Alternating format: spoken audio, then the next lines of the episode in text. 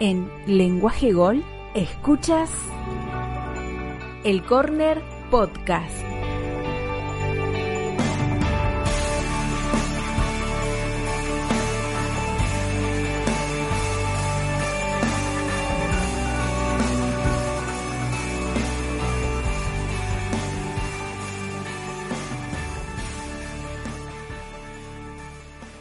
Hola, buenas a todos, bienvenidos de nuevo a Lenguaje Gol. Nosotros somos el Corner Podcast y estamos aquí un día más para hablar sobre lo que ha deparado la jornada de la Liga Santander. Empezamos.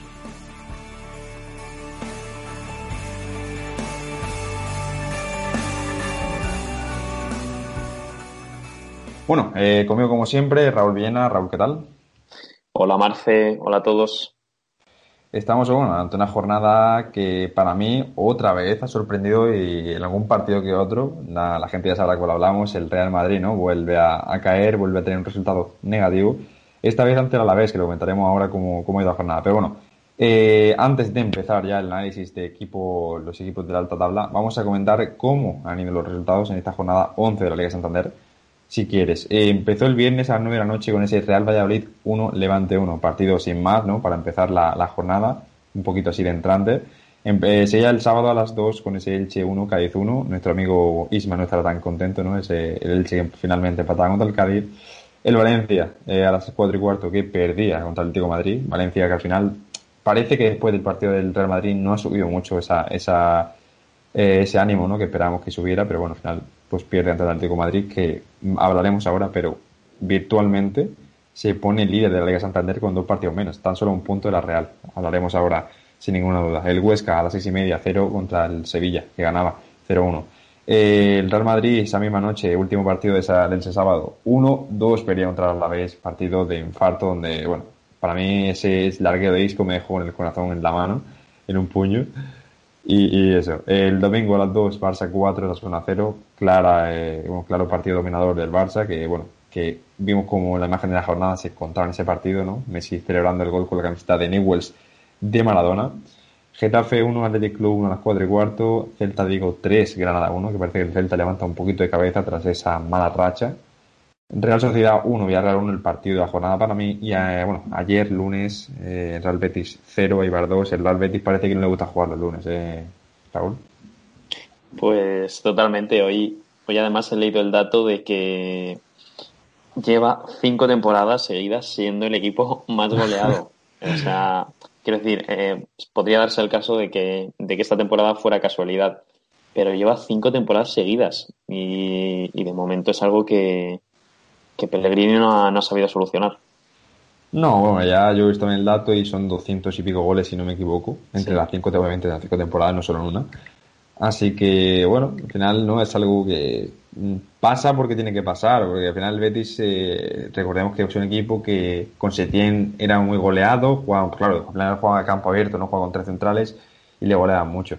Pero yo pensaba eso, digo, eh, no sé, el año pasado con Rubi, este año con Pellegrini, al final pues iba a mejorar un poquito, pero bueno, el año pasado Nanay de, de Paraguay, y este año parece que Pellegrini sí tenía la tecla, ¿no? Para hacer el, el, el bueno, el, el, buen hacer, ¿no? Del, del eso, pero no, claro, parece que no, no tiene...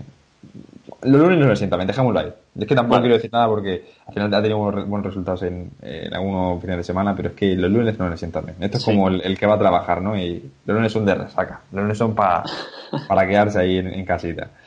Y bueno, eh, realmente es eso. Vamos si quieres ya con los temas del día, que hoy tenemos sí. cuatro, como, como todas las semanas. Eh, empezamos eh, de arriba a abajo, la Real Sociedad y la Real Partidazo, Raúl. Yo, sinceramente, es verdad que el, Atlético de Madrid está virtualmente líder porque, bueno, tiene un punto menos que la Real y no creo que pierda esos dos partidos pendientes, habiendo ganado los últimos cinco, que tiene una garracha de 5 de 5 en los últimos cinco partidos, entonces no creo que, que caiga, o incluso no consiga ningún punto. Entonces, eh, a pesar de estar el Atlético de Madrid virtualmente líder, posiblemente, vamos a decirlo así, ¿cómo está viendo este, bueno, la Real vimos que contra el Villarreal eh, empezaba eh, cayendo, pero se, se rehizo el partido y pudo ganarlo. Yo sinceramente pienso que la Real, eh, no te voy a decir que está ante la mejor temporada de, su historia, porque ya ha ganado ligas, recordemos, tiene, tiene ligas en, en, su, en su palmarés, pero creo que puede dar la sorpresa y colocarse por arriba. Es que tampoco quiero decir primero, lo hablamos la semana pasada, no quiero decir ni primero ni segundo, pero imagínate que, que, bueno, que le pasa esta temporada, ¿te acuerdas el Leicester de 2014-2015? Sí, sí. Esa temporada, esa temporada eh, que, tuvimos allí en, Inglaterra. Imagínate que, que, lo tenemos también aquí en España. Pues, pues perfectamente podría darse el caso. Eh, llevan 11, 11 partidos jugados y de momento no me sorprende que, que el equipo quede líder, porque lo que hemos visto, o sea, lo hemos visto en la liga, pero es que también lo hemos visto en Europa League eh, y lo veremos, lo veremos en Copa, que yo creo que también progresará bastante en la Copa del Rey. Entonces, mm, yo creo que va a ser hasta final de temporada. No, no me voy a mojar, pero no sé si quedará líder, pero sé que peleando por Plaza Champions, seguro. Sí, bueno, comentaba eso, que al final la Real Sociedad lo que le pasa, eh, como a mí pasa a Granada, que el fondo armario se le queda pequeño, ¿no? Sabemos que a Real siempre tira de cantera, eh, estamos viendo un Roberto López increíble, Ejen Muñoz en lateral izquierdo, eh, Robin Lenormand también, tiene muchos jugadores de cantera. El problema, que si tú juegas en Europa League con 7 8 jugadores de cantera, eh, del, del, filial, ¿no? En, en el 11, que no han sido todavía consagrados en Liga y demás, que no hayan sido jugadores de pesos, pesados, entre comillas, al final tienes un problema, porque una cosa te puede pasar bien, que es eso, que saques un buen resultado a domicilio y ya está. Pero yo creo que en rondas el, eh, eliminar, en rondas donde ya el pase de grupos ha pasado, va a ser jodido que la Real pueda pasar si no tiene ese fondo de armario que comentamos. Pues, pues sí, la verdad es que hemos dicho que, está jugando muy bien. Eh, vamos, nos está impresionando a todos la, la Real Sociedad. Pero hay una cosa que es cierta, la Europa League se le está atragantando un poco. Eh, o sea, no lo estamos viendo con la solvencia que lo estamos viendo en Liga, superar a, superar a equipos. Quiero decir, el otro día en, en Almar volvieron a empatar contra la Z y no está decidido su pase, como has dicho, a 16 avos.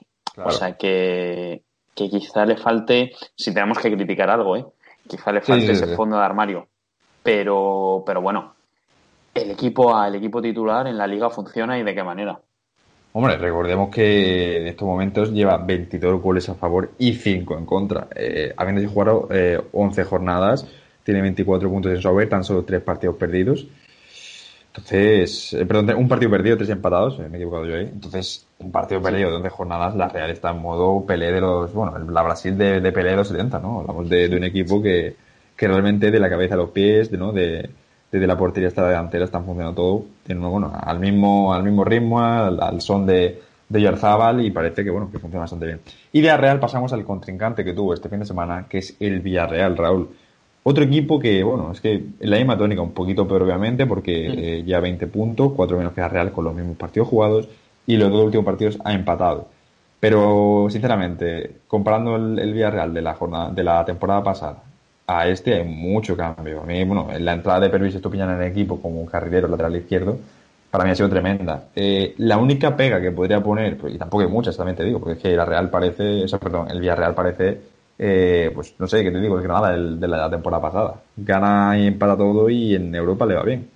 Entonces, la única pega que podría ponerle sería en la poca utilidad que le dan a Cubo en el equipo. Siempre lo sacan de revulsivo y tal, y vimos que Cubo en el Mallorca era otro contexto, obviamente pero Cubo en el Mallorca año pasado hacía diabluras y, y daba muchos puntos a Mallorca. Pues exacto, creo que el mercado de fichajes lo, lo han hecho muy bien, ya lo comenté la semana pasada. Y, sobre todo a principio de temporada lo veíamos, veíamos al Villarreal un poco más dubitativo, ¿no?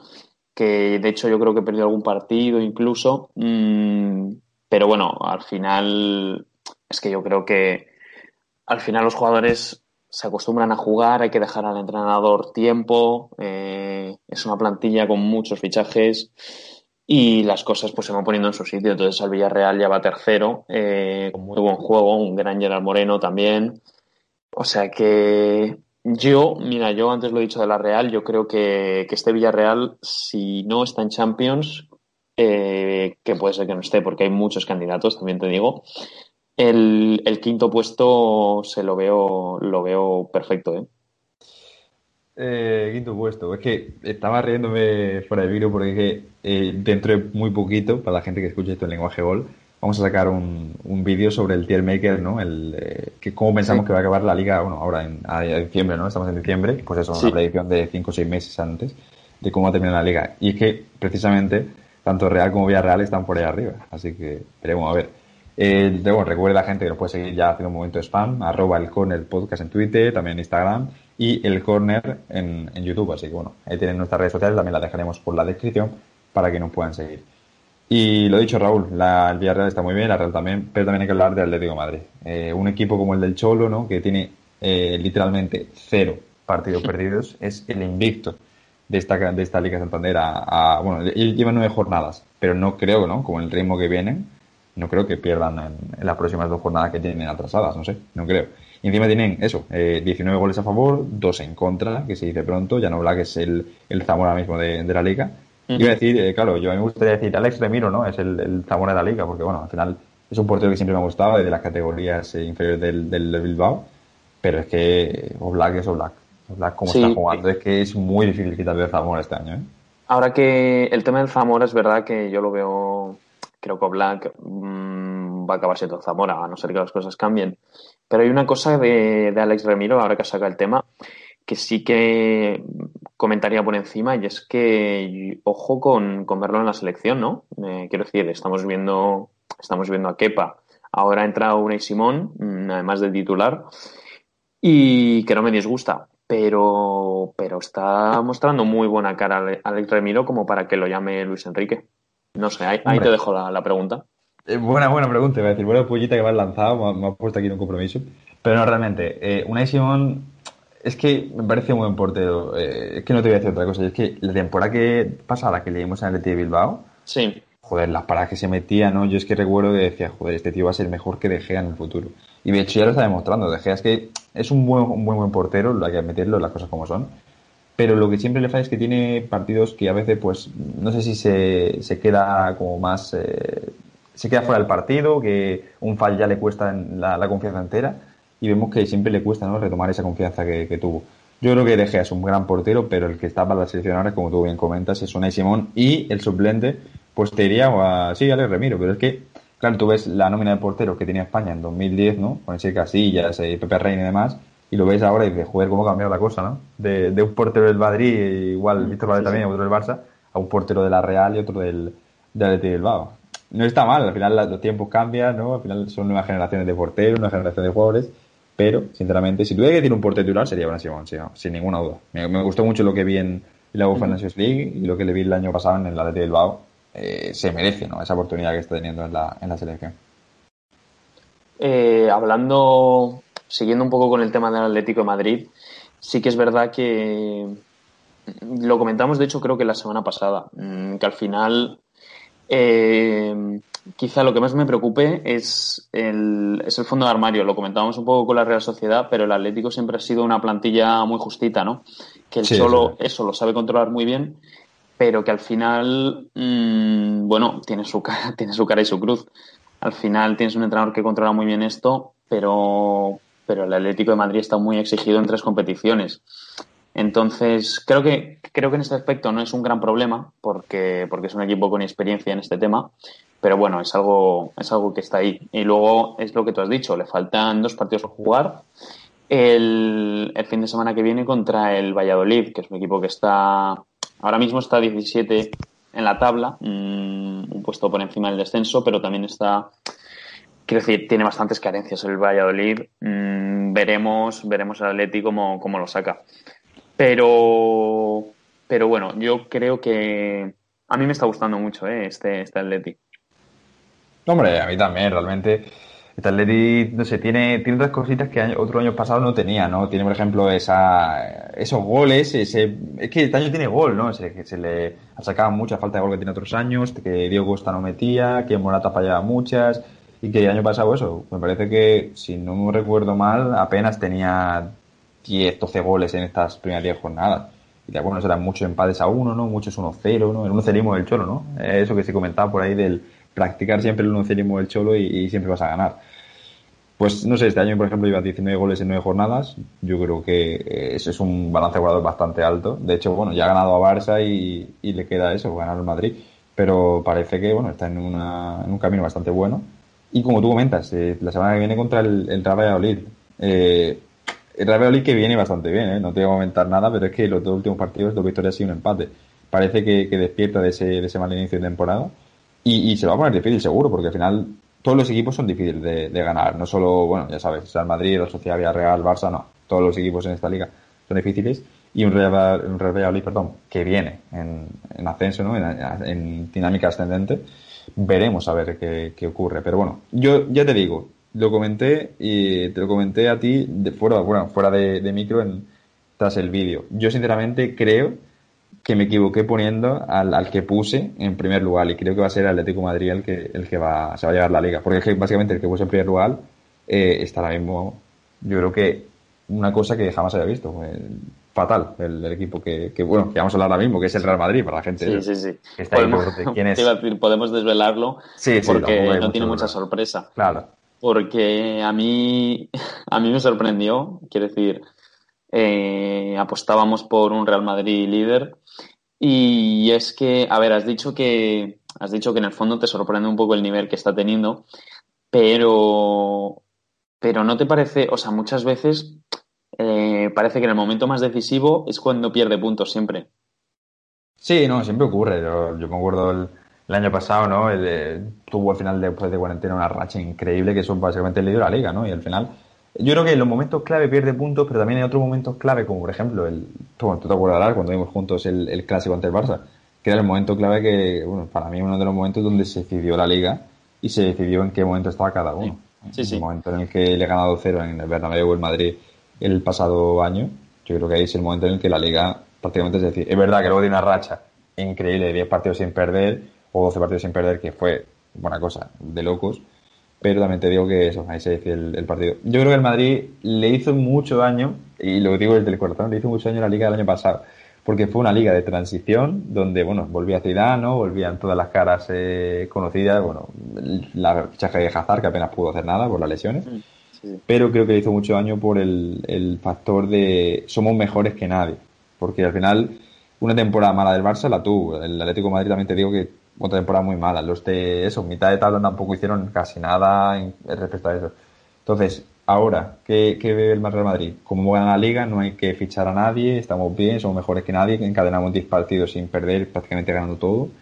Y ahora llega la cuestión. Eh, Florentino no se deja los billetes, no traen fichaje porque se puede decir algo bastante bueno. Eh, ¿Y ahora qué pasa? Que si no está Benzema gol. Si no está, eh, ¿qué te digo? Eh, los de arriba, Hazard no hay gol, si no está, no hay gol, en Real Madrid mismo no hay gol, y el problema, y, y tienen 12 goles encajados, fallo, otro día fallo de Courtois que apenas se le va a sacar porque es un porterazo, pero tienen 12 goles encajados, y de la parte de arriba, eh, salvo el, bueno, de los seis primeros, salvo el Cádiz que también tiene 12, 12 goles encajados, los demás no llegan a esa cifra. Entonces, el Madrid le hace falta un central de garantías y un delantero de, de mucho gol, y, y un atacante también un extremo de mucho gol, porque cuando salen Rodrigo y Vinicius, mucho, mucho descaro, mucha chispa, pero al final nada. Entonces, es lo que le faltaba a Florentino el, el verano. Creo que. Dos jugadores buenos y, eso. Lo has dicho. Eh, creo que debería. Creo que Florentino debería dejarse un poco los billetes. Sacarse el bolsillo, más que nada. Sí, sí, sí, porque es que además, mm, no lo hemos comentado, pero se, Hazard se ha vuelto a lesionar. Claro, ahí está. Entonces, es que no está, no está saliendo nada rentable. El otro día leía, leía en Twitter que. De, de un aficionado que decía que que lo intentaran vender a, otro equipo ahora mismo o aceptar que, o aceptar que el Chelsea te, te timó. Es lo que le queda al Real Madrid. Yo a Hazard lo he visto mucho en Chelsea y te puedo decir que el chaval, pues eh, la adaptación a otra liga es difícil. Y parecía que se reencontraba con su fútbol en el momento que, bueno, marcó el gol de Huesca este, ese golazo por azul que, que reventó la, la, red y parecía que se reencontraba con su fútbol. La cosa es, eh, también a mí me gustó también el otro día contra el, contra el Inter en, en Champions la cosa es si Hazard realmente está para el Madrid ahora mismo, en este nivel de forma. Yo creo que iba recuperando la forma, iba recuperando, bueno, la, la, pues al final la confianza en uno mismo. Pueden lesionarse dos veces en el mismo año, tres veces en el mismo año. Uno no tiene la misma eh, seguridad en, su, en sus articulaciones, ¿no? al final te, te, da miedo meter la pierna donde antes la metías y demás. Pero es que la patada del otro día, bueno, me parece que no es criminal, pero va a doler y eso duele y al final pues otra lesión que tiene en su, en su, bueno, en su historial de lesiones que ya son bastantes. Pero bueno, Hazard yo confío en él, yo creo que puede ser un jugador muy importante para el Real Madrid y creo que lo va a ser en cuanto se recupere. Espero, bueno, después de esto seguro que se lesiona ocho veces más y se retira. Pero seguro, después de la suerte que tenemos aquí jafando a las personas, seguro.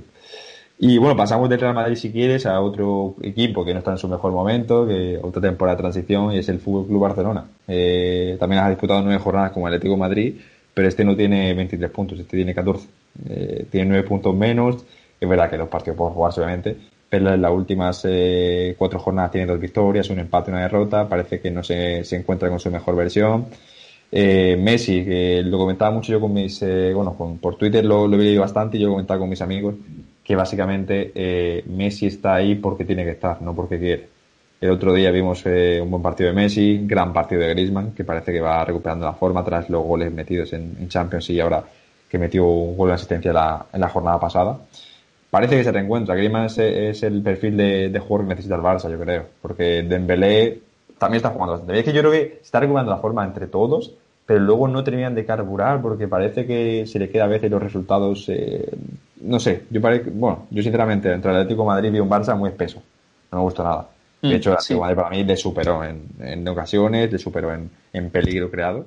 Y obviamente contra eh, en Champions, eh, yo creo que tampoco era muy difícil ganar, ¿no? Porque también era un equipo de, mucho menos nivel y, y jugaba con Oscar, Oscar perdón, Minguenza, titular y un chaval que, bueno, un chaval final que, para mí lo hizo bien pero eso, al final tiene mucha carencia en los centrales, porque ahora mismo está Araujo lesionado, Piqué lesionado, nada más que tienes al inglés y, yo creo que eso, tiene que tirar del filial, pero lo que más me preocupa a mí en el Barça es en el momento que puede darle la vuelta a la tortilla, se atranca. Yo creo que lo que tú comentabas de los momentos claves del Real Madrid.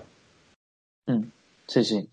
Me da, vamos, lo, lo comentamos igual el, la semana pasada, que, que es un poco, o sea, se nota muchísimo el, que es un año de transición, ¿no? porque ves que juega, pues, o sea, Kuman va poniendo jugadores, eh, el otro día juega con Mingueza, entonces, mmm, pero no hay, no sé, no notas que en el equipo haya esa química o, o ni siquiera notas, eh, ya digo, la química entre los jugadores de equipo, es todo como, es, como intentar sacar resultados para, para acabar lo antes posible, ¿no? Un poco venido, venido todo, yo creo, por la situación de, de Messi este verano. Entonces, en general, intuyo que, habrá un malestar muy, muy, muy en general en el vestuario. Entonces, tiene que ser realmente complicado.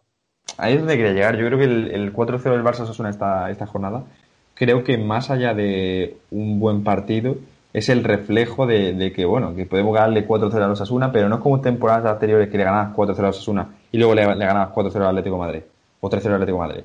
No, no, le ganas 4-0 a Osasuna y en el momento que te enfrentes de nuevo eh, contra, bueno, contra el Real Madrid, Atlético Madrid, Villarreal, Real Sociedad, va a ser un partido mucho más apretado de lo que las temporadas pasadas. Y normal porque lo comentamos ya el, el podcast pasado aquí en Lenguaje Gol, y normal porque los equipos de abajo, de media tabla, han subido el nivel. Y, los, parece que los de arriba se han mantenido. Entonces, al final, el equilibrio, bueno, pues al final es más justo, ¿no? Se, se queda más, eh, los equipos son más eh, igualados. Pero al final lo que pasa es que el, el, perdón, el Barça ya no puede, ¿no? Eh, salir con, con tres o cuatro suplentes contra el, la Real, cuando antes sí podía. Sí, sí, sí. Y contra la Villarreal. O salir, por ejemplo, con, no sé, con la línea de centrales eh, suplentes porque ya no puede, ¿entiendes? Entonces, al final, eh, yo creo que el, el, nivel del Barça en cuanto a eso, en cuanto a, a, poder salir con... Es que estoy pensando antes la, la alineación del Barça hace 6-7 años, los suplentes, y los suplentes eran de garantías. Es que era, era tremendo, ¿no? Mm, eh, sí, sí. Es que recuerdo hay varios jugadores, ¿no? Los, suplentes de, de los Xavi y Buques eran bastante buenos también. Entonces yo creo que ahora el problema del Barça es eso. Que los suplentes, eh, pues no sé, por ejemplo, Dembélé porque está siendo titular, pero en cuanto se recuperan su Fati, Dembélé si sale del banquillo, pues hará algo. Eh, pero no, no me parece tan, ¿no? Yo creo que el Barça ahora mismo está en una época de transición, está en una época de, de, pensar en el futuro y de pensar en que, por eso, el 4-0 Osasuna es lo que te digo. Es eh, igual de, fatídico que la, Liga de Real Madrid. Te dan esperanzas de que algo puede, de algo grande puede pasar y luego en Champions seguramente pues no, no, no hagas ese 4-0, no metas ese 4-0 y metas 1-0 y ya tengas ahí, ¿no? El, el sustito de que casi me ganan, casi me empatan. No, no veo ese Barça tan poderoso, tan dominador de, otros años, pero es normal. Llega Kuman, nuevo, nuevo entrenador, nueva, ¿no? nuevas sensaciones y, y bueno, hay que adaptar al equipo y, y ya está, no hay más. Eh, bueno, Raúl, vamos a comentar si quieres el jugador de la jornada, la sección que siempre tenemos aquí en, en Lenguaje uh Gol. Somos el corner, a mí nos gusta siempre dar salseo, no tiene otra cosa. Así que bueno, si sí. quieres empiezas tú con el jugador de la jornada. Vale, eh, pues mira, Yo me voy a quedar con, con Yago Aspas este, este, esta jornada. Más que nada porque, no sé, eh, para la gente que no haya visto el partido, eh, jugó, mmm, bueno, hizo uno de los partidos de, de la temporada y de sí, las sí, últimas. Sí. Porque, sobre todo porque es, es el reflejo de, de, lo que le vale, o sea, de lo que es Yago Aspas para el Celta. Porque, mira, si te voy a dar un par de datos, pero es que dio en el partido contra, contra el Granada, que ganó el Celta, dio nueve pases clave, se creó seis grandes ocasiones, ocasiones de gol, ¿eh? seis, creadas por Yago Aspas solo.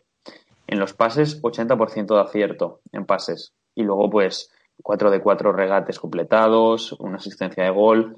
Es decir, todo lo que genera Yago Aspas para el Celta, creo que hay pocos jugadores que, que hagan lo mismo en la liga. Estoy de acuerdo contigo, estaba pensando yo, es que claro, Yago Aspas es el, lo que te he dicho, el reflejo de lo que necesita el Celta y Yago Aspas es historia viva del Celta.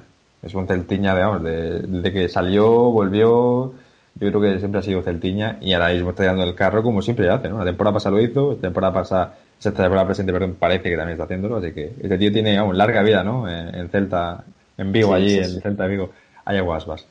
Y bueno, vamos con mi jugador. Yo creo que aquí voy a tirar más de, de buen partido y de la racha, lo, lo, he comentado antes, el jugador de hecho, y me parece que es Antoine Griezmann. Yo creo que él necesita esa confianza que le está dando Kuman, eh, meterlo ahí en el en la media punta, ¿no? Un jugador que para mí tiene una calidad tremenda y el gol que marcó, eh, no, no sé si lo habrás visto, es un golazo de eso, de, de querer... No, no he podido verlo.